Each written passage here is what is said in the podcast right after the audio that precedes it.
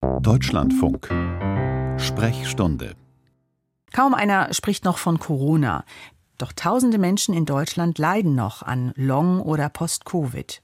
Für sie gibt es nun eine Patientenleitlinie, also eine Zusammenfassung dessen, was man bisher weiß über Long- und Post-Covid oder wenigstens was man vermutet. Die Erstellung dieser Leitlinie hat Dr. Christian Gogold koordiniert von der Deutschen Gesellschaft für Pneumologie und Beatmungsmedizin. Er selber ist Pneumologe an der Evangelischen Lungenklinik in Berlin-Buch. Dr. Gogold, Long-Covid nennt man Beschwerden, die vier Wochen nach einer Corona-Erkrankung noch auftreten. Und wenn die Beschwerden auch noch drei Monate danach existieren, dann spricht man von Post-Covid. Bei beidem ist es so, vieles ist noch ungewiss. Warum jetzt diese Patientenleitlinie? Na, die Patientenleitlinie ist von daher wichtig, weil äh, zunächst ja die Arztleitlinie aktualisiert worden ist, nachdem neue Erkenntnisse ähm, äh, sich ergeben haben. Und die Patientenleitlinie ist dafür da, eben eine Übersetzung zu finden in Patientensprache.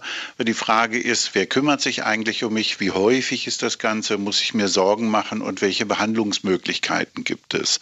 Insbesondere deshalb, weil natürlich in den öffentlichen zugänglichen Medien, also im Internet speziell, äh, zum Teil Therapieformen beschrieben werden, von denen wir gar nicht wissen, ob die überhaupt wirksam ist oder nicht womöglich schädigend. Hm, das ist ja immer das Problem, gerade bei immer bei Krankheiten, bei Beschwerden, über die man noch relativ wenig weiß. Da gibt es dann auch schnell einen ganz großen Markt an Angeboten, die nicht immer auch seriös sind. Was sind denn die wichtigsten Punkte dieser Patientenleitlinie? Die wichtigsten äh, äh, Punkte sind, dass man sich möglichst, wenn man Beschwerden hat, die anhalten, natürlich an den Hausarzt wenden soll. Die Hausärzte sollten in der Regel gut informiert sein mittlerweile über das Erkrankungsbild. In den Selbsthilfegruppen ist das manchmal ein bisschen anders dargestellt, so als ob die Hausärzte davon überhaupt gar keine Ahnung hätten und gar nicht wüssten, worum es geht. Aber wir sind davon fest überzeugt, dass die Hausärzte sich gut äh, äh, auskennen. Mhm. Es gibt mittlerweile schon gut funktionierende Netzwerke der einzelnen Kassen Kassenärztlichen Vereinigung. Die hat es vorher schon gegeben. Die Hausärzte sind gut eingebunden und können an die entsprechenden Fachärzte überweisen. Es gibt äh, mittlerweile immer noch nicht einen vernünftigen Laborwert, der abgenommen wird oder irgendeine Diagnostik, äh, nach der man genau sagen kann, ja, das ist ein Post-Covid-Syndrom oder nicht. Und äh, die Hausärzte haben dann die Möglichkeit, natürlich Untersuchungen durchzuführen. Die sind in der äh, Patientenleitlinie ganz gut dargestellt, können Tipps geben, äh, welche Maßnahmen durchgeführt werden, zum Beispiel bei rascher Erschöpfbarkeit oder Atemnot, können verschiedene äh, Heilmittel verordnen, das ist zum Beispiel Physiotherapie oder Ergotherapie, mhm. ähm, äh, oder können entsprechend Symptome auch mit Medikamenten lindern, wie anhaltenden Husten. Ähm, gibt es denn, welche Behandlungsmöglichkeiten ähm, hat man denn, wo man schon doch ein bisschen ähm, Belege hat in Studi aus Studien, dass sie wirken? Also im Gegensatz zu, dem viel, zu der vielen großen Unwissenheit, die man noch zu Post- und Long-Covid hat. Ja, tatsächlich, es herrscht wirklich noch viel Unwissenheit, das muss man so sagen, weil der Idee natürlich ist, ich bekomme eine einzelne Maßnahme und dann sind meine Beschwerden weg. Ich bekomme eine Form eines Medikaments, eine Spritze, irgendeine Therapie für eine kurze Zeit, dann ist das alles besser. Das gibt es noch nicht. Aber wir wissen mittlerweile, dass Rehabilitation, stationäre oder ambulante Rehabilitation sehr gut wirksam sind und äh, natürlich, dass Physiotherapie und Ergotherapie ebenfalls sehr wirksam sind, nicht nur bei Atemnot, sondern eben auch bei rascher Erschöpfbarkeit. Mhm. Weiß man schon was zum Thema Ernährung? Also ob da es ähm, eine bestimmte Ernährung Vorteile bringt? Wir wissen bislang nur, das ist das Neue in der Patientenleitlinie, da gibt es ein extra Kapitel über Ernährung, äh, das natürlich die gesunde Ernährung äh, unterstützt.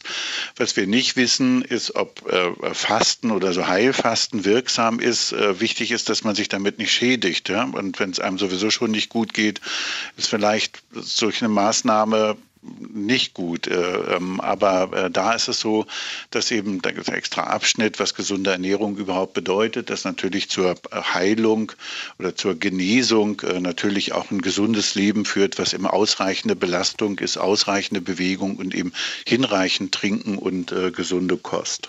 Das heißt, in dieser Patientenlinie machen Sie auch deutlich, diese, ähm, diese Therapie, diese Behandlungsmöglichkeit, darüber weiß man schon viel, darüber weiß man noch nicht so viel. Das kann ich dann auch als Patient erkennen erkennen, aha, das ist etwas, was ich ausprobieren könnte, das ist etwas, was vielleicht wirklich helfen könnte.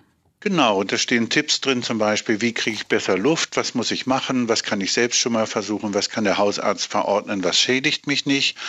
Bevor man selbst gewählte Therapien wählt oder womöglich ins Ausland fährt und sich irgendwelche Spritzen geben lässt äh, oder eine Dialyse womöglich machen lässt oder ein Blutwäscheverfahren, äh, von dem man gar nicht weiß, ob das tatsächlich hilfreich ist oder womöglich auch einen Schaden auslöst. Mhm.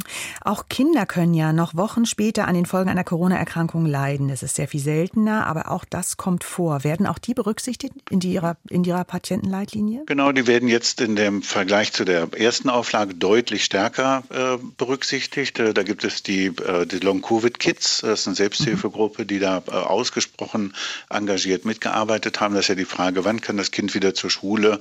Wann muss ich mir Sorgen machen? Ist das Ganze Folge des Lockdowns? Also sind die ganzen Sozialkontakte, die weggebrochen sind, sind die womöglich auslösende Faktoren oder mitauslösende Faktoren, wenn Kinder und Jugendliche erkranken.